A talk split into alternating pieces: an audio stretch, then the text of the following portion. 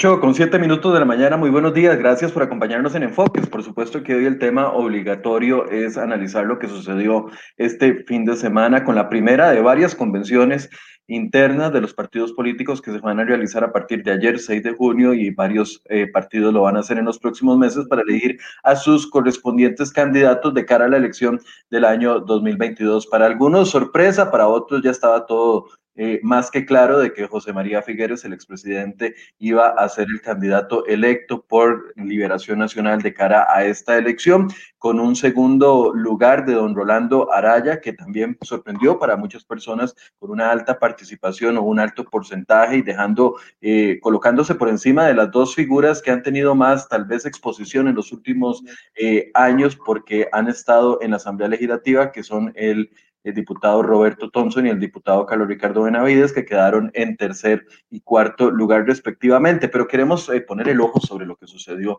el día de ayer y que, eh, cómo sale Liberación Nacional respecto a esta convención interna y para eso nos acompaña a esta hora, bueno, voy a saludar a la gente que ya nos está acompañando en la transmisión y también a Daniel Calvo, politólogo que nos está acompañando desde su casa. Buenos días, Daniel, ¿cómo amanece Cartago? Buenos días, Michael, con un día bastante bonito, soleado y de verdad que con mucho que comentar sobre lo que deparó la jornada del día de ayer en lo que me parece será la curva de aprendizaje de la cual esperemos también otras agrupaciones, como el caso del PUS, que en 15 días tiene su convención, pues pueda tomar algunos tips para que quizá también su convención pues se pueda realizar de la mejor manera posible.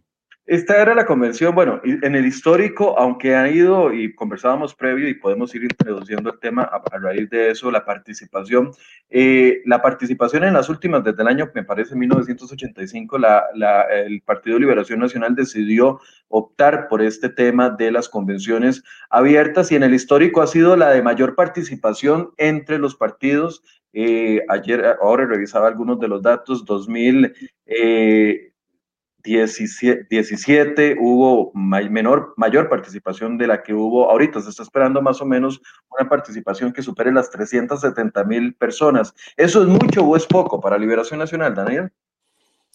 Michael, es una buena pregunta, pero creo que hay que contextualizarla y también lo comentábamos al inicio del programa, antes de que iniciara el programa, en dos, en dos aspectos. Uno, eh, podemos decir que yo creo que es de alguna manera normal y que no es justificable, que ciertamente el Partido Liberación Nacional, no solo en la convención de ayer, que estuvo marcada por ciertas atipicidades que ahora vamos a comentar, eh, ha venido experimentando una reducción eh, de su simpatía partidaria y así también la arrojan sondeos de opinión a través de los años, específicamente de 2009, que fue una participación multitudinaria donde sí existía pues una conciencia que muy se estaba definiendo presidente de la República ha venido una, eh, a la baja tanto en 2013 como en 2017 y a la postre. Y yo me imagino también que independientemente que no hubiéramos tenido la, pandemia del COVID, probablemente sí habría sido difícil sostener los resultados de hace cuatro años. Es en el primer plano. En el segundo plano, efectivamente, habían condicionantes en la jornada del día de ayer importantísimos, sobre todo el tema pues de la restricción del eh, vehicular, el tema de la, de, la, de la fecha que fue tan discutida y tan polémica hace algunos días, gente con temor a exponerse en razón del pico de la tercera ola de la que se hablaba, y eso yo creo que pudo haber eh, generado que algún grado de personas no se hubieran acercado a las urnas. Al menos para mi criterio muy personal, no creo que eso pues explique toda la reducción de la participación, pero ciertamente sí pasa eh, una factura, que creo que también a la postre era conveniente para un determinado candidato que entre menor participación, pues obtenía eh, muchísimo más amplias posibilidades, como en el caso específico de don José María Figueres. Doña Fanny Ramírez ya se conectó con nosotros. Buenos días, doña Fanny, ¿cómo le va? Muy buenos días, muchísimas gracias de nuevo por la invitación y un gusto saludar a Daniel y saludarte a vos y a todas las personas que nos están escuchando desde las redes sociales. Doña Fanny, le hacía la primera pregunta a Daniel. Eh, una participación superior se espera a los 370 mil personas el día de ayer. ¿Cómo lo interpreta usted? ¿Es una participación buena? ¿Es positivo? ¿Negativo para el Partido de Liberación Nacional en las circunstancias en las que estamos?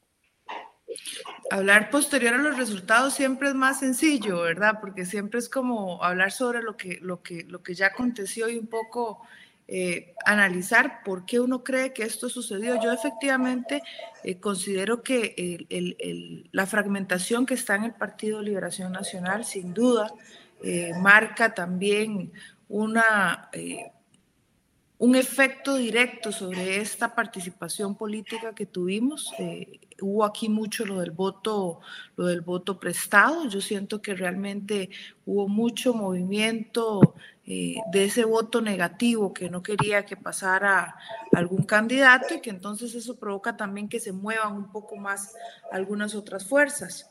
Eh, me parece que es un mensaje muy claro. El Partido Liberación Nacional, la tendencia se mantiene, va en declive, no ha logrado capitalizar más, eh, más de esos votos indecisos. Y a mí me gustaría que fuéramos aclarando un poco qué representa eh, ese, ese porcentaje de votos que obtiene, que obtiene realmente, en este caso, el candidato que ya nos va a acompañar en el proceso electoral, don José María Figueres, ¿verdad? Eh, porque realmente lo que sorprende es los pocos candidatos que tiene. Y vea que si nosotros analizamos un poco estos resultados con estos 300, creo que ya van por 390 mil votos, una cosa así, eh, si, si nosotros analizamos estos resultados, hasta el momento ni siquiera le da para pasar a segunda ronda. Ese es el, el, resultado que tenemos. Entonces, cuando hablamos de un 38%, 37% de los votos emitidos, lo que estamos diciendo en realidad estamos inflando esos resultados, aunque efectivamente es el porcentaje, pero ese, e, esos números de votos uno a uno, que son menos de 400 mil, al día de hoy no le alcanza para pasar a segunda ronda y eso es un efecto, un, un efecto muy poderoso. Daniel, sobre este punto. Porque sí, serían aproximadamente un 5% del padrón electoral lo que estaría ganando don José María el día de ayer. Correcto. Michael, yo sobre este punto nada más quisiera mencionar que discrepo un poco de lo que menciona Fanny. Me parece difícil realmente extrapolar los resultados que estos puedan ser, como tenerlos como, por decirlo de alguna manera, de referencia para el proceso nacional. Creo que serán dinámicas completamente distintas. Creo que también participará, obviamente, en un proceso de elección nacional muchísima más gente y eso pues puede o beneficiar o perjudicar, porque eso tampoco lo sabemos y está por verse al propio José María José María Figueres, entonces no quisiera pues entrar en esa comparación que me parece odiosa, decir que estos votos no le alcanzan y todo, porque creo que funcionarán con dinámica distinta. Ahora, lo que sí creo y concuerdo con, con Fanny es que al Partido Liberación Nacional tiene que reinventarse propiamente en esta nueva etapa y para reinventarse, primero para intentar colarse en una segunda ronda, que yo creo que será prácticamente imprescindible que, que exista eh, esta, esta segunda ronda y para intentar ver si puedes llegar a tener posibilidades, porque lo cierto, y te lo decía también al inicio del programa, José María Figueres no hizo nada distinto en su campaña que la de hace cuatro años donde perdió. Si hoy logra sacar eh, su victoria, en gran medida es porque la contra, porque el voto contrario estuvo dispersado, como también Fanny lo mencionaba, en cinco precandidatos, en, bueno, en cuatro precandidatos más. Pero de ahí en fuera, yo creo que realmente si hubiera existido quizá una mayor grado de polarización, pues habríamos visto resultados eh, bastante más distintos. Quisiera entrar. Michael, solamente, solamente para aclarar un punto. No se trata de extrapolar, se trata que la gente realmente entienda cuáles fueron los, los puntos, digamos, los votos reales que tienen en este momento. Por supuesto que entramos en una segunda fase de campaña que van a ver, va a haber un giro total. De hecho, hasta, hasta el día de ayer, la participación de José María había sido muy limitada en los medios de comunicación. Hoy ya he visto tres entrevistas. Por supuesto que la campaña de él va a dar un giro y da un giro ahora por ser el candidato a Liberación Nacional y va a tener el giro hacia la unión del partido, que es lo que va a buscar, porque de otra manera no va a poder lograrlo. Ahora, lo que a mí sí me interesa es que cuando nosotros hablamos de porcentajes, uno se imagina que el pastel, que lo que está captando ahí, uno se imagina que José María está captando ese 38, 37, 35% de los votos hasta el día de hoy y con eso está pasando como candidato. Y eso es un error de percepción. Está eh, ganando con un 30% eh, de esos, de esos 390 mil votos que llevamos hasta ahora. Con lo cual lo que estoy diciendo es que la preferencia hacia ese candidato al día de hoy al día de hoy no le alcanza ni siquiera para pasar a segunda ronda. Y eso es muy importante decirlo, porque el enojo y el voto negativo que se tiene capitalizado hacia José María Figueres es muy alto. Y eso es un caso omiso que se hizo. Claro que tenemos un 87% de personas que en este momento no saben votar. Claro que va a capitalizar de ese 87%. Pero al día de hoy, en una convención del Partido Liberación Nacional, que está a punto de cumplir 70 años, la fuerza más importante, con el peso que tiene el, el apellido Figueres en el país, o sea, al día de hoy es sorprendente los resultados que se obtuvieron y por supuesto que esa estrategia que también, o, esa dinámica que se dio en eh, Liberación Nacional de tener tantos candidatos, funcionó, funcionó muy bien porque, y, es lo que también pasa a nivel nacional. Entre más fragmentado tengamos la, la decisión de voto, entre más opciones que tenemos, mucho más sencillo es para partidos eh, digamos, tradicionales de mucho más trayectoria, poder capitalizar y que con el caudal o la militancia política, que es muy escasa, logren pasar a una segunda ronda. Lo digo esto por el Partido Liberación Nacional, por la Unidad Social Cristiana, por el, por el mismo Partido Acción Ciudadana, o sea, pasa exactamente lo mismo. Es muy, es muy fácil entonces captar un porcentaje pequeño de ese 87% que en este momento no sabe por quién votar, sumárselo y con su militancia disciplinada, entonces logran pasar a una segunda ronda. Entonces, yo solamente hago la reflexión en este momento sobre esa situación eh, que tenemos en el país para que realmente valoremos eh, cómo nosotros estamos eh, analizando y qué son, cuáles son los elementos que le damos a las personas para que realmente entiendan. En este momento seguimos con una situación en la que el 87% de las personas no se sienten identificadas, no saben por quién votar y por lo, por lo tanto en las encuestas debería decir que eso es lo que va a la cabeza. Ahora, ¿cómo queda a ver, el Partido Liberación Nacional después de esto comparado con los demás partidos, sabemos que vienen las convenciones internas de la Unidad Social Cristiana, del de, Partido de Acción Ciudadana, eh, que recuerdo, no recuerdo cómo va, cómo va a funcionar, si eso es completamente abierta o si, o si hay que firmar adhesión, pero viendo los números, don José María estaría ganando con unos 150 mil votos esta, este, este, este proceso interno, pero estaba revisando, digamos, procesos internos de otros partidos del año 2017. Don, eh, don Rodolfo Pisa ganó con 80 mil votos, nada más la convención interna de la Unidad Social Cristiana. Carlos Alvarado ganó la convención del PAC con 18 mil votos. Entonces, ¿qué, ¿Cómo, ¿Cómo, yo sé que no podemos comparar porque no han pasado estas otras dos, pero podemos esperar un comportamiento similar? ¿Qué, ¿Qué, le dice esta convención interna a los demás partidos por parte de Liberación Nacional? ¿Seguimos siendo el partido, la minoría más fuerte? Michael, si me permitís, eso es un buen ejemplo de lo que yo intentaba explicar minutos atrás. Y es que creo que las, los procesos internos en cada uno de los partidos funciona con una dinámica distinta y por eso realmente resulta odioso ver los resultados eh, con miras a, un proceso de elección nacional. Te pongo el caso del PAC, el Partido Acción Ciudadana, pues tiene una dinámica distinta, la convención sí es un poco de carácter más cerrada, generalmente te votan entre 10 mil o 12 mil personas, y así ha sido, al menos en estos últimos dos procesos, y eso en nada ha evitado que el Partido Acción Ciudadana le haya ganado por tandeada al Partido Liberación Nacional, con votaciones de 431 mil personas, de 350, o lo que vaya a ser en este proceso, y ni qué hablar de lo que fue en el 2013 también. Entonces creo que realmente, por eso te digo, es muy difícil poder ver que estos datos puedan marcar eh, una señal. En el caso del PUS, que es una, es una participación o una convención muchísimo más abierta, que este, habla, creo que son aproximadamente de 120 mil personas lo que se tiene ahí, entendiendo también, eso habrá que verlo, cómo eh, vayan a jugarle en contra las atipicidades que se enfrentó Liberación Nacional. Yo desconozco dentro de 15 días cuál vaya a ser la condición del COVID. Ahora también han variado también las reglas de restricción vehicular, etcétera. Todos esos pequeños detallitos que a fin de cuentas pues también pueden ser significativos, sobre todo entendiendo que, como te decía, que cada partido tiene una dinámica distinta y que las votaciones, por ejemplo, poniendo el caso del PAC y de Liberación Nacional, pues tienden a ser muy distintas y nada tiene que ver realmente esto con un proceso de elección nacional. Pero eh, volviendo a la pregunta, Daniel, ¿crees que esta participación le vuelve a decir a los partidos políticos que, que, de que Liberación sigue siendo el, la minoría más grande o, no necesariamente?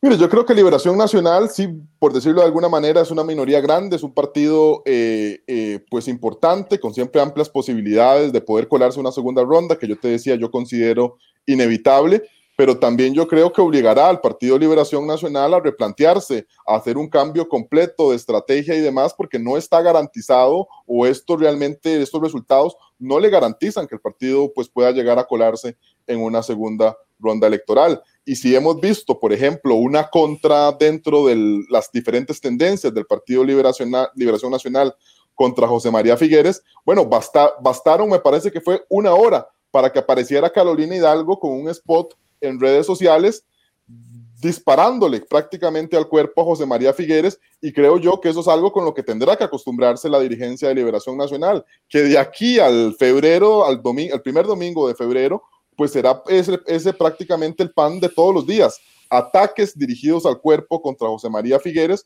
y eso tendrá que ver realmente pues cómo qué plan pueden utilizar para contenerlo, para revertirlo y que le permita pues a José María oxigenarse de diferente forma eh, para poder colarse a esa segunda ronda, que en una segunda ronda sí me parece, pues el panorama es muchísimo más eh, difícil de poder vaticinar. Doña Fanny, sobre este mismo punto, ¿qué le dice a los demás partidos esta participación del día de ayer?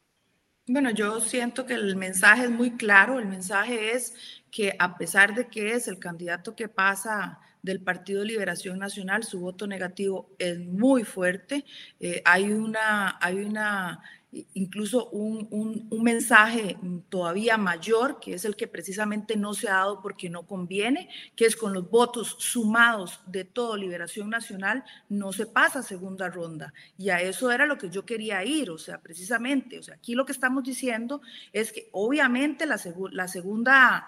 La segunda ronda es muy importante porque evidentemente no son las mismas condiciones, pero en este momento el candidato que gana de un partido que es el más longevo, con 70 años, con los votos que se emitieron en esta convención, no pasa a segunda ronda. Eso es muy fuerte decirlo a Liberación Nacional. La tendencia de perder esa cantidad de votos con cada convención interna nos habla de un debilitamiento muy fuerte del partido que tradicionalmente hemos pensado que está en la carrera de hecho, el golpe más fuerte que recibió Liberación Nacional fue en las pasadas elecciones cuando se queda fuera de la, de la contienda. Y eso era algo que prácticamente eh, no, se, no se medía o prácticamente no lo esperábamos, que se quedara fuera de la segunda ronda. Bueno, nuevamente tenemos un panorama donde está muy debilitado el partido y además donde el candidato un fuerte voto negativo de cara a la segunda ronda, que por supuesto, si uno hace números sencillos con lo que hay hasta el día de hoy, hasta el día de hoy, entonces tiene que haber segunda ronda. ¿Verdad? las dinámicas van a cambiar porque todavía no están todos los jugadores en la cancha, falta todavía que, se, que, se, que realmente veamos cuál es el panorama completo, cuáles son los candidatos de cada uno de los partidos. Y además también hay que decirlo, eh, el hecho de que se, las dinámicas en cada partido son diferentes, efectivamente, en la convención interna, pero eso lo decide cada partido, que en una convención interna abierta del, de un partido como Liberación Nacional tengan esa cantidad de votos, eso es eh, una señal muy fuerte de ese debilitamiento. Eso por un lado. Por otro lado, no podemos decir tampoco que hay un, una, una eh, digamos, tenemos una, una situación real como es que eh, el civismo que tenemos en el país y ese cariño para ir a votar, esa responsabilidad que tenemos todos por ir a votar, prácticamente yo le llamo un voto arrinconado cuando ya tenemos una serie de candidatos que tenemos que decidir entre los que hay. Eh, como decía aquella campaña nefasta, el menos malo, ¿verdad? Y como la gente mismo lo, también lo plantea. Entonces, en esa situación, claro que hay mucho más participación en una nacional, claro que hay una situación diferente, pero lo que sí quiero decir es que cuando nosotros tenemos la posibilidad de elegir entre lo que tenemos, de elegir, entonces la situación que se refleja es completamente diferente. ¿Quiénes realmente piensan que esa es la persona que debe dirigir el país? Eso es un punto que se refleja en esas, en esas elecciones. Y sobre todo, ¿quiénes consideran que no es esa persona la que debe dirigir el país? Ya después lo que nos damos cuenta es que en las elecciones ya más generales hay un voto, hay un voto, eh, por supuesto, hay un voto castigo, hay un voto que realmente eh, yo le llamo el voto arrinconado en la segunda ronda porque no hay por quién votar. Y recordemos que eh, efectivamente Carlos Alvarado llegó a segunda ronda quedando en segundo lugar con un voto negativo muy fuerte. Claro que en segunda ronda cuando nos ponen un menú muy limitado, pues la gente tiene que elegir, pero no nos engañemos con esos porcentajes, porque la legitimidad con que llegan a gobernar es muy escasa. De ahí que ahora el llamado que ha hecho hoy José María Figueres sea hacia la unión del partido y hacia la unión nacional, porque no queda otro remedio que promover eso. Claro, el reto es muy grande para él, porque como una persona que fragmenta tanto va a lograr este, unir un país en pro de un proyecto, eso está muy difícil. Eh, yo he escuchado varias opiniones de personas expertas como ustedes dos que han dicho un, un personaje político con tanto con un porcentaje tan elevado de opiniones negativas es imposible que llegue a ser presidente. ¿Cómo entendemos eso, Daniel? Las opiniones negativas en de José María, dependiendo de eh, las encuestas que uno consulte, superan el 60% de opiniones negativas ¿Cómo, interpretamos eso? ¿Es eso tan real? ¿Un personaje político que tenga opiniones negativas para arriba del 50% le es imposible llegar a la presidencia? Porque algunos dicen, ayer Liberación acabó su, su, su pérdida del 2022, mientras otros opinan todo lo contrario.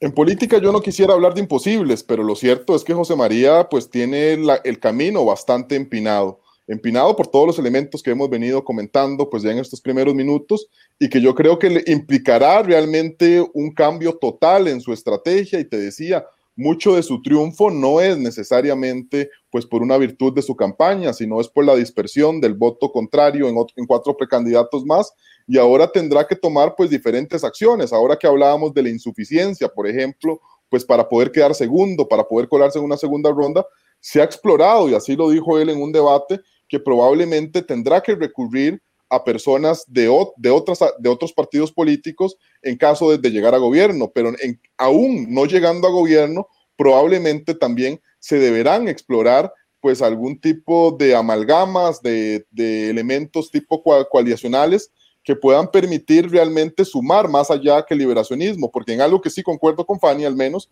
es que el liberacionismo como total, sí, es insuficiente y ahí sí tendrá que intentar pues eh, ensayar pues otro tipo de escenarios. Yo no sé si José María sea el precandidato que más pueda sumar personas fuera del liberacionismo. Ahí sí no lo sé y eso no sé qué tan cálculo se habrá hecho al menos en la elección interna del Partido Liberación Nacional, pero será completamente necesario que se pueda llegar a poner. Otro tema también que yo creo que explica de alguna manera pues el amplísimo pues voto eh, negativo que tiene José María es que ninguno de los precandidatos, inclusive me atrevo a decir de los que puedan llegar a resultar ganadores en otros productos internos, tiene el conocimiento que tiene José María Figueres, que ya fue expresidente de la República, que tiene prácticamente pues 40 años en la palestra, en la opinión pública, y que eso lo comentábamos también, Michael, al inicio, como un apellido, bueno, en el caso de Figueres todavía muchísimo más, porque es un apellido histórico, pero en el caso de una persona en particular, pues realmente también tiene, eh, ha cosechado, pues por decirlo así, una marca a lo largo de estos años y esto pues tiene también un reconocimiento importante que a la postre también yo creo que le lleva a tener o, o, sea, a tener una más amplia eh, cantidad de votos negativos eh, para este momento. Doña Fanny, misma pregunta. Sí, bueno, yo, yo siento que realmente hay un panorama ahora que empieza, empieza a correr de cero. Digamos que ahorita el, cronómetro se volvió a, resetear y empieza a correr de cero, empiezan con una nueva, con una nueva fase de la campaña política, eh, con unos nuevos objetivos de la campaña política, con una, con una realidad muy diferente, esperando a ver cuáles son todos los jugadores también de la cancha, que eso es muy importante a la hora de definir la estrategia. Hasta ahorita ha apelado al tema del conocimiento y la experiencia.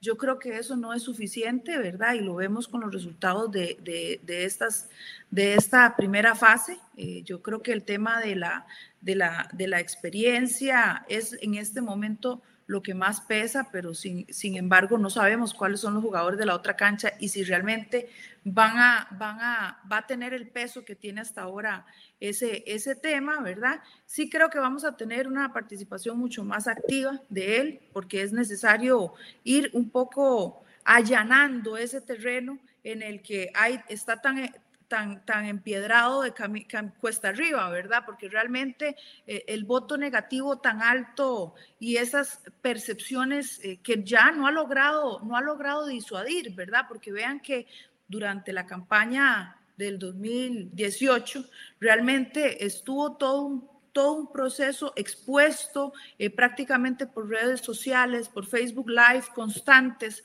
explicando todos los cuestionamientos que se le hacían. En esta primera fase, por ejemplo, hubo un, un mensaje que, que toda la, digamos, la dirigencia figuerista pasaba, era un copy-paste, ¿verdad? Un mensaje muy bien estructurado de las acusaciones que tenía Figueres y que, y que todo esto eran mentiras, ¿verdad? Y que se compartía, lo compartía la gente, no lo decía él. Y eso, por supuesto, que tiene un efecto. Si lo dice una persona que es cercana mía, que, conoce un poquito más de política.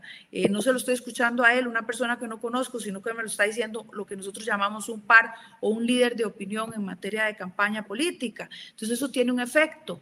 Eh, pero aún así, siento que el resultado electoral no fue suficiente, por lo tanto, tienen que cambiar esa campaña, tienen que cambiar esos mensajes y tienen que ser mucho más efectivos. Yo no sé si con una percepción tan negativa, porque en realidad el voto negativo pesa mucho en esto, eh, realmente va a lograr capitalizar y, como decía anteriormente, y poder pasar a segunda ronda.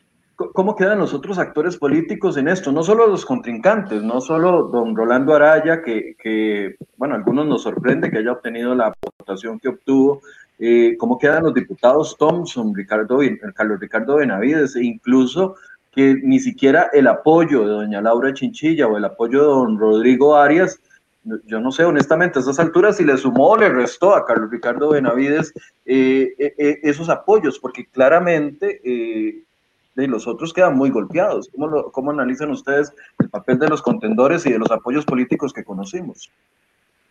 Eh, vamos a ver, Michael, eh, yo lo que pudiera llegar a decir de, de, del resto de los contendientes, en el caso de, Carlos Ricardo y de Roberto Thompson, que me parece son los que se llevan el golpe más grande, porque como lo mencionabas vos al inicio, habían tenido pues una exposición mayor pues, por sus años en la Asamblea Legislativa, es que de alguna manera pues eh, les tendrá que, explicar eh, en el caso de Carlos Ricardo, diría yo, eh, mucho de las sus críticas es porque ha asumido costos de altísimo, bueno, más bien proyectos de altísimo costo político en los últimos años. Mencionemos reforma fiscal, mencionemos huelgas, mencionemos, por ejemplo, eh, bueno, algunos otros más que creo que le pasaron una, una carísima factura en este proceso interno y que me imagino que también se la podrían haber pasado. Y Roberto Thompson, que quizá no ha destacado tantísimo dentro de la Asamblea Legislativa, creo que el tema eh, y, el dolor de que Rolando Araya sea la, persona que se coló es más bien explicar las razones por las que uno puede llegar a intentar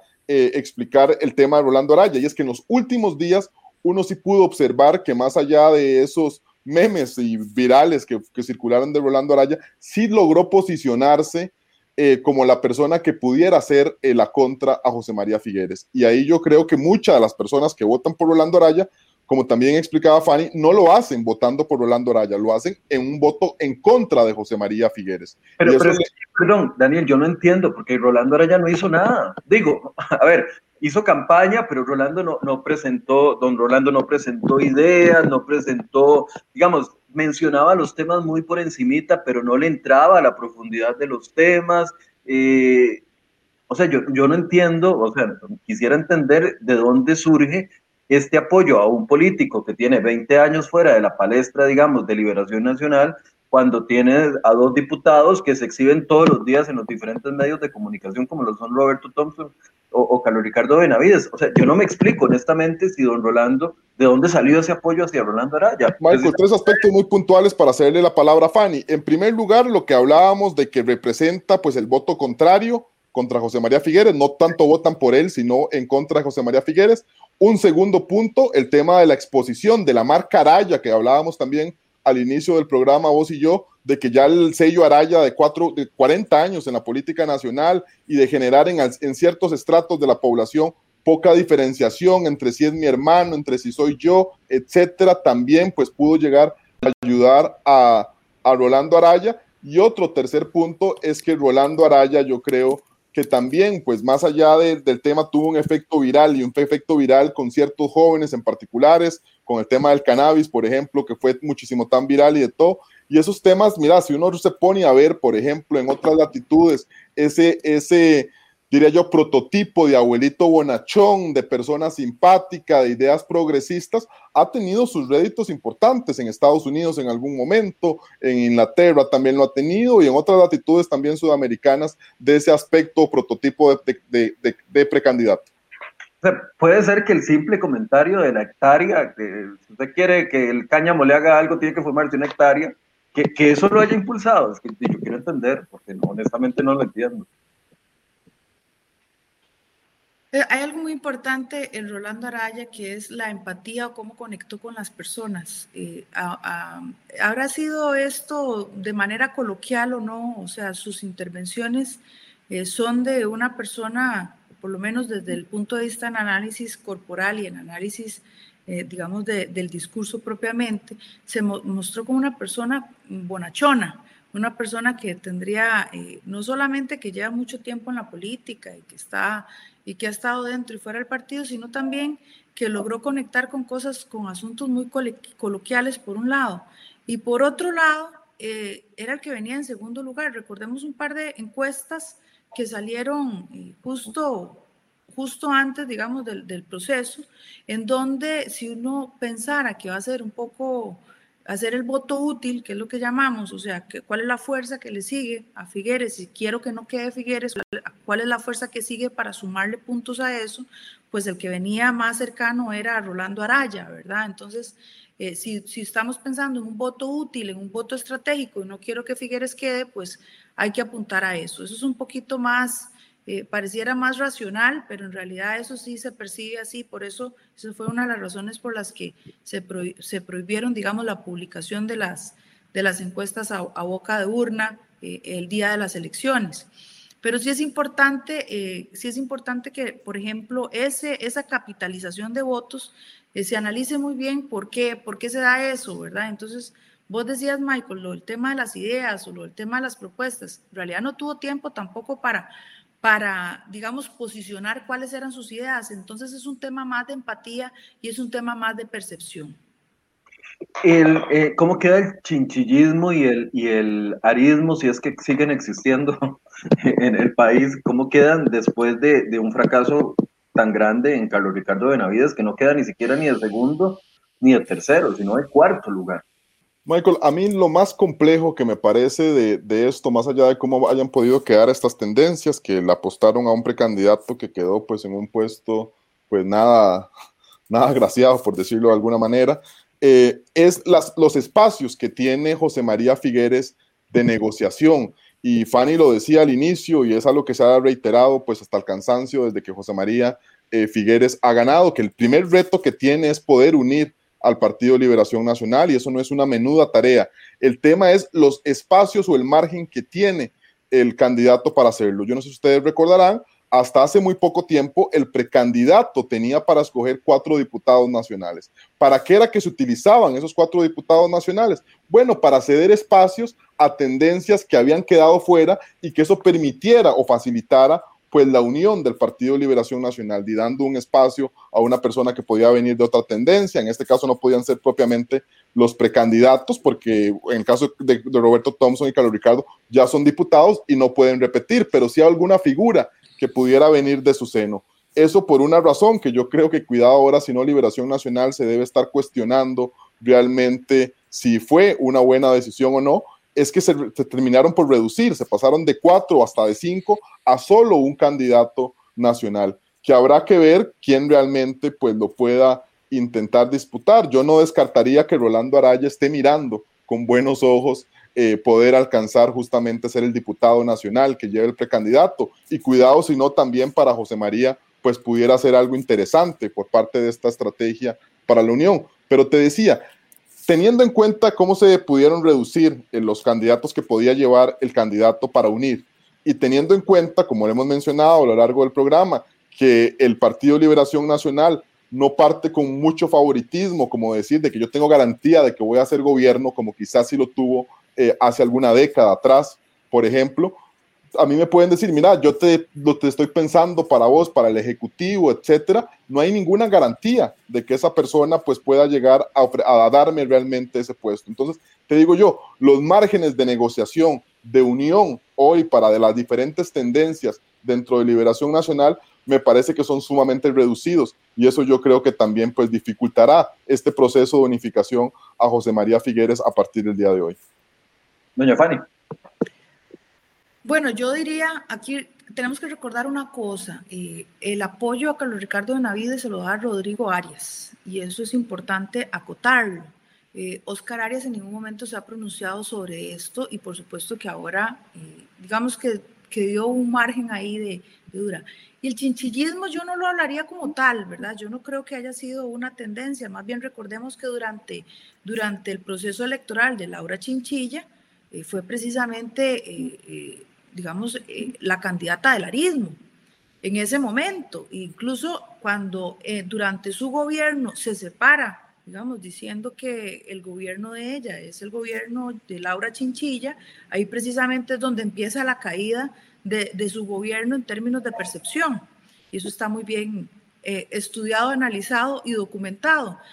pero en el tema de, de, así que yo considero que en, este, en esta situación realmente el, perdedor, digamos, uno de, los puntos eh, de los que más se, se, pierde ahí un poco de capitalización política es precisamente Carlos Ricardo Benavides y obviamente Roberto Thompson. Y si ustedes analizan los debates y los procesos en los que ellos estuvieron, siempre estuvieron muy de acuerdo cuando había alguna pregunta, siempre se apoyaron y siempre hicieron ahí como una junta interesante las dos están en un proceso, yo diría, bastante joven desde el punto de vista político, porque en realidad eh, la trayectoria que han tenido y la que han tenido ahora más visible es en la Asamblea Legislativa, sobre todo para Carlos Ricardo Benavides, que pudo haber sido un primer un primer, eh, una primer puesta en escena como candidato o como precandidato presidencial, pero que puede ir capitalizando dentro del partido. El, el, la realidad inmediata que han tenido los dos, la verdad, no ha sido brillante. Para ninguno de los dos la, la, la, la presencia en la Asamblea Legislativa ha sido eh, relevante, digamos, para una precandidatura política. Claro que más gente lo conoce, pero volvemos al mismo tema. Lo conocen, pero tienen una percepción positiva o una percepción negativa o una percepción, eh, digamos, neutra. Bueno, esto realmente fue para mí un fogueo para ellos dentro del proceso electoral y que es lo que determina, digamos, esos resultados. Dice, me preguntan aquí, voy a leer la pregunta como me la ponen. Mae, Mike, pero yo creería que el que negoció la diputación sería Claudio Alpizar, porque fue el peón que le tiró bala a, Carlos, a Carlos Ricardo y a Roberto Thompson durante los debates y terminó eh, apoyando a José María Figueres. ¿Ganó algo, eh, don Claudio Alpizar? Mire, yo no sé si realmente poner a, a, Claudio Alpizar de diputado, pues beneficiaría en lo más mínimo a José María Figueres. Me parece que más bien podría ser todo lo contrario pero sí creo que es importante mencionar que hay precandidatos que no necesariamente su objetivo es ganar la, es ganar la candidatura, que están más orientados en justamente lograr esa fragmentación que decíamos le convenía a José María Figueres y eso quedó en evidencia. Yo con el mayor respeto pues a, Claudia Alpizar me parece que fue una precandidatura tureca, Tureca lo que significa en la ciencia política es que está ahí simplemente no para la consecución de ese cargo, sino para intentar golpear otro tipo de rivales. Y que quedó en evidencia durante toda la campaña, donde Claudia Alpizar pues fue un peón para golpear principalmente a Carlos Ricardo Benavides y a Roberto Thompson, que pudiendo decir desde su objetivo, yo creo que cumplió su tarea. ¿Usted cómo ve a don Claudio Alpizar, doña Fanny?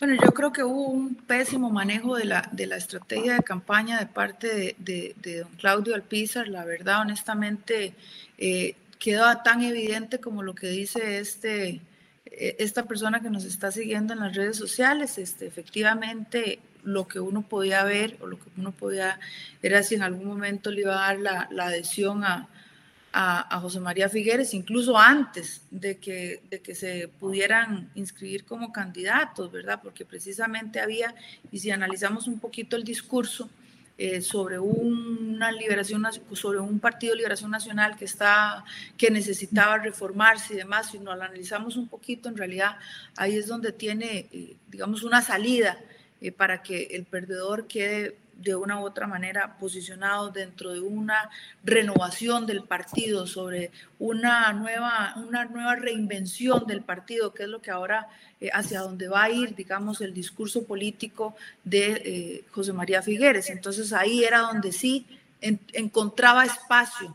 Eh, Claudio Alpizar, ¿verdad? Por supuesto, porque todo lo que venía construyendo sobre la crítica hacia el partido podría tener un espacio ahí lógico para las personas y podría capitalizar un poco de ese voto. Sin embargo, el cierre que tuvo la, campaña fue bastante, bastante nefasto para él, ¿verdad? Una, una, eh, un posicionamiento bastante eh, negativo en cuanto a la percepción en el tema de, en el tema de mujer, en el tema de eh, de igualdad, en el tema de ese reproche tan alto que hay ahorita sobre esos temas, que además tengo que decirlo a propósito de esto, es que mm, definitivamente los cuatro, eh, los cinco, los cinco precandidatos de Liberación Nacional, ninguno mantuvo un tema, digamos, hacia el tema de mujer, una posición sobre el tema de mujer que realmente uno viera eh, beligerante o una posición eh, digamos, eh, disruptiva en ese sentido, ¿verdad? Y por supuesto que el cierre de, Claudio Alpizar en esa materia lo, lo catapultó, ¿verdad? Ok. Eh, voy a leer algunas preguntas de las personas que nos están viendo. Hoy tenemos bastante gente conectada. Eh, Euclides Hernández, nuestro amigo, nos, les pregunta a ambos. ¿Es razonable evaluar el desempeño del PLN en esta convención con los mismos parámetros del periodo del bipartidismo? pregunta. Yo diría que no, yo diría que el bipartidismo murió pues, y no dudo yo muchísimo que pueda volver a, instaurarse en el país, así que me parece que no tendría pues, mayor sentido hacer esa comparación. Sí, efectivamente, yo, cada, cada proceso electoral, cada momento tiene que analizarse de acuerdo al contexto y definitivamente un bipartidismo no, no lo veo en, en el mapa político de Costa Rica, ni actualmente ni en el corto mediano plazo.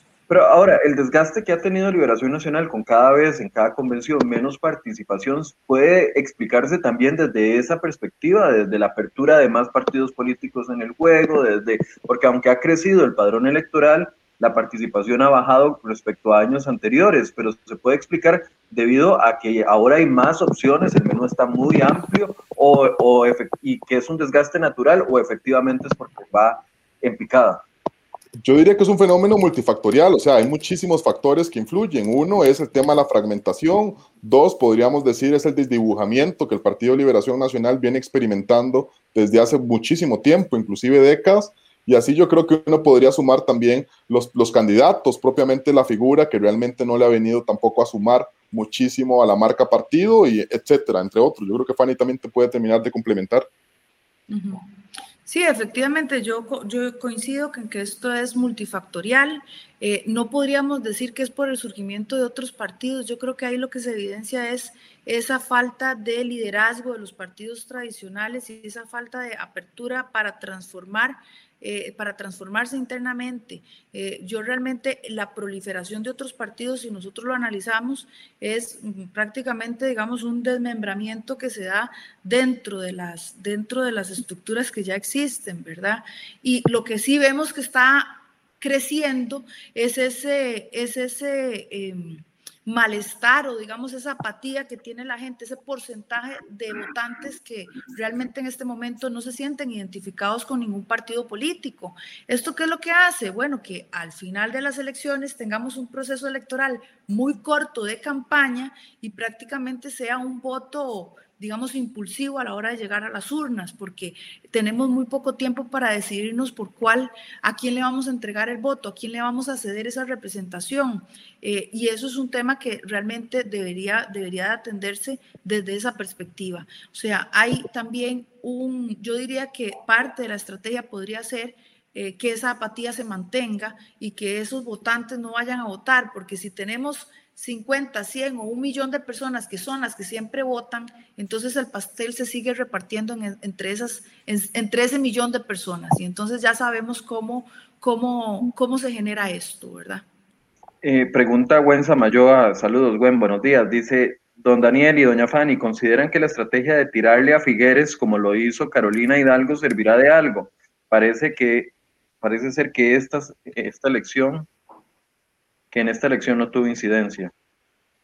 Eh, yo creo que sí tuvo una incidencia y la incidencia, aunque realmente el que haya capitalizado eso, que fue Rolando Araya, no fue necesariamente el que mal le tiró, pero sí, por decirlo así, el que pudo capitalizar. Y yo diría que eso va a ser el pan de todos los días de aquí en adelante. O sea, José María tiene, por decirlo así, pues bastantes criterios en contra, como lo hemos venido manifestando, y todos los, los ahora ya no serán solo del Partido Liberación Nacional, sino de todos los partidos políticos que encontrarán en él una figura a la cual estar eh, pues tirando constantes ataques de aquí hasta el 2 de febrero y cuidado si en caso de que Liberación pues logre colarse a una segunda ronda, pues extendiéndose todavía más ese lapso.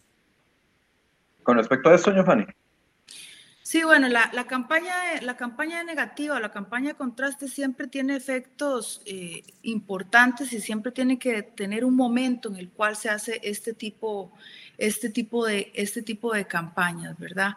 Eh, yo siento que en este momento capitalizar ese enojo de la ciudadanía hacia ciertos temas es, y hacia ciertos personajes o ciertos líderes, es también una manera de desahogar esa válvula que tenemos hacia algunos temas negativos, eh, sin embargo, y una manera de conectar con un grupo, con un grupo fuerte. Sin embargo, el momento en el que estamos, la situación que se está viviendo en el país, eh, realmente lo que se necesita son líderes que, que puedan dar esas ideas, que puedan realmente dar soluciones a los problemas que está teniendo la gente. O sea, ya sabemos que por quejarnos, pues poco, poco, poco logramos.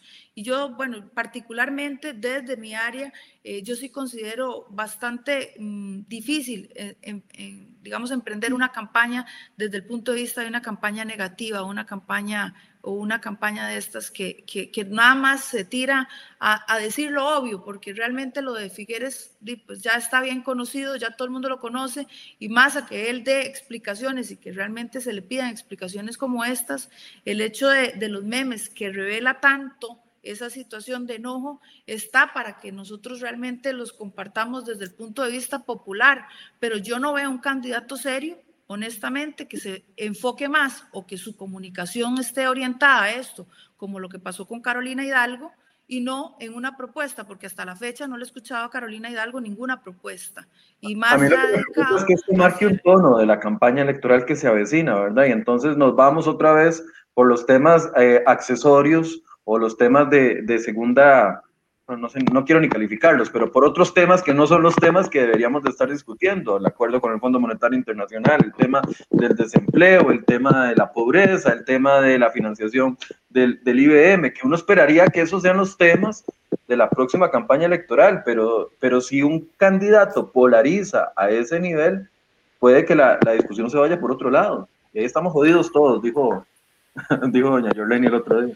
Michael, y no solo será ese, eh, perdón, Fanny, no solo será ese precandidato. Recordemos que Fabricio Alvarado parte de un panorama relativamente similar al de José María Figueres. Entonces, yo creo que de alguna manera sí muchísimo de la, del, tono de la campaña. Fanny, disculpa.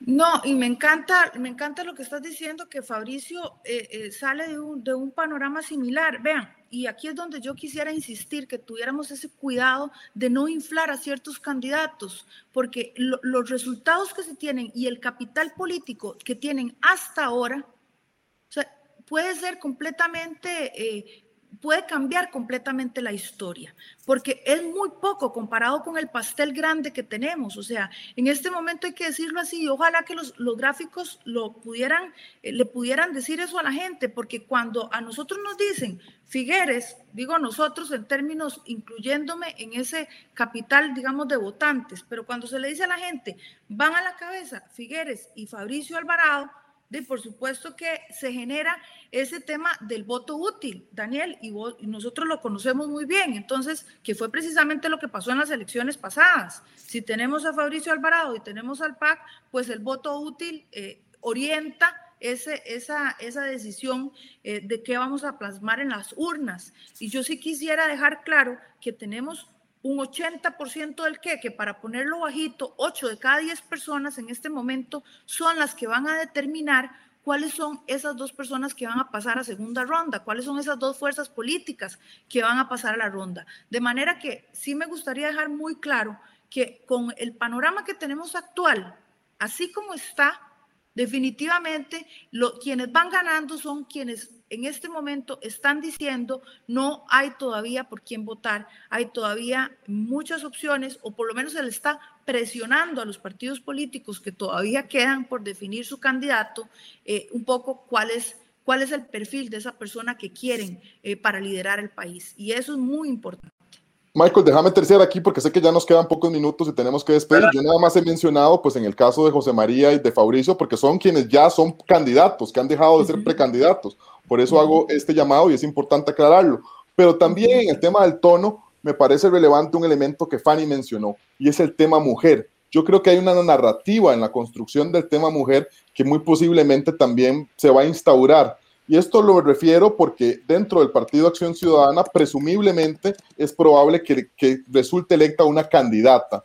Y cuidado, sino también dentro del Partido Unidad Social Cristiana. Vemos que Linet Saborío parte como favorita hasta el momento en este proceso. Entonces creo que ese tema mujer, donde tengamos pues partícipes a, personas de ese género enfrentadas pues a, otras agrupaciones, a, otros líderes de otras agrupaciones pues masculino, vendrá yo creo que a ponerle una importante sazón, un importante pespimiento y a la posible construcción de una narrativa sobre ese tema tan importante que Fanny mencionó minutos atrás. Se dice que, que doña Marcia González estaría presentando una precandidatura también a lo interno del PAC eh, para competir con Carolina Hidalgo y Welmer Ramos, que lo, lo, cual abre un panorama interesante. Marta Zamora, que está también por ahí. Ah, bueno, y doña Marta Zamora, pero, pero hay que dejarse cosas. La que tiene el plata es doña Marcia. Digo, eh, ella fue, ella es una importante financiadora de las que financian el partido y, todo el mundo sabe que doña Marcia eh, eh, tiene, tiene los recursos para impulsar una candidatura, recursos propios sin tener que irse a, otros lados. Está interesante si efectivamente eh, confirma su interés de participar a nivel interno, porque eso sí cambia el panorama, tal, vez podría cambiar el panorama a lo interno del, del Partido Acción Ciudadana. para cerrar, una conclusión ambos. Doña Fanny, si gusta, empieza usted. Bueno, eh, estamos en un proceso que apenas está arrancando. Yo diría que ya tenemos el primer jugador en la cancha, bueno, Fabricio el segundo. Yo creo que aquí los costarricenses tenemos toda una, todo un proceso en el que tenemos que tener los ojos abiertos, los oídos todavía más. Y ojalá que este proceso eh, tan emocional que vamos a vivir, un proceso tan de tantos altos y bajos, eh, nos permita también tener un, espacios como este de reflexión crítica y análisis para poder tomar una decisión adecuada y sentirnos realmente que estamos llevando a la presidencia a la persona que tiene mayor capacidad, mayor liderazgo y que logre realmente unir al país, porque los desafíos que tenemos políticos, económicos y sociales no son nada fáciles. Daniel. En la misma línea de Fanny, decir que es un proceso que ahora inicia de cero, eh, donde yo creo que los, los, los candidatos ya ahora tendrán que reinventarse en hablarle ya no solo a las personas que simpatizantes de su agrupación, sino principalmente buscar a qué personas de ese 87% que no tienen partido o gente de otros partidos, pues pueden sumar, porque será vital eh, justamente este paso. Primero, para poder colarse en segunda ronda y segundo, pues para ver si en esa segunda ronda pues pueden sacar el resultado que esperan, que es eh, poder eh, consagrarse como presidente de la República para 2022-2026. Bien, le agradezco mucho a doña Fanny Ramírez, analista, y también a Daniel Calvo, politólogo, por habernos acompañado esta mañana a, a pelotear algunas de las situaciones que vimos el día de ayer y por supuesto el análisis seguirá en los próximos días. Gracias a ambos por la compañía. Saludos cordiales a todas las personas que nos siguieron. Saludos. Gracias y también gracias a ustedes por eh, su compañía. Vamos a estar pendientes de lo que suceda el día de hoy y conforme vaya confirmándose este, a ver si se mantiene la tendencia, como todos eh, esperan, de una ventaja de José María Figueres por encima de los 10 puntos sobre el que le sigue, que es don Rolando Araya. Por supuesto que vamos a seguir haciendo análisis sobre este tema en los próximos días. Gracias por su compañía y muy buenos días.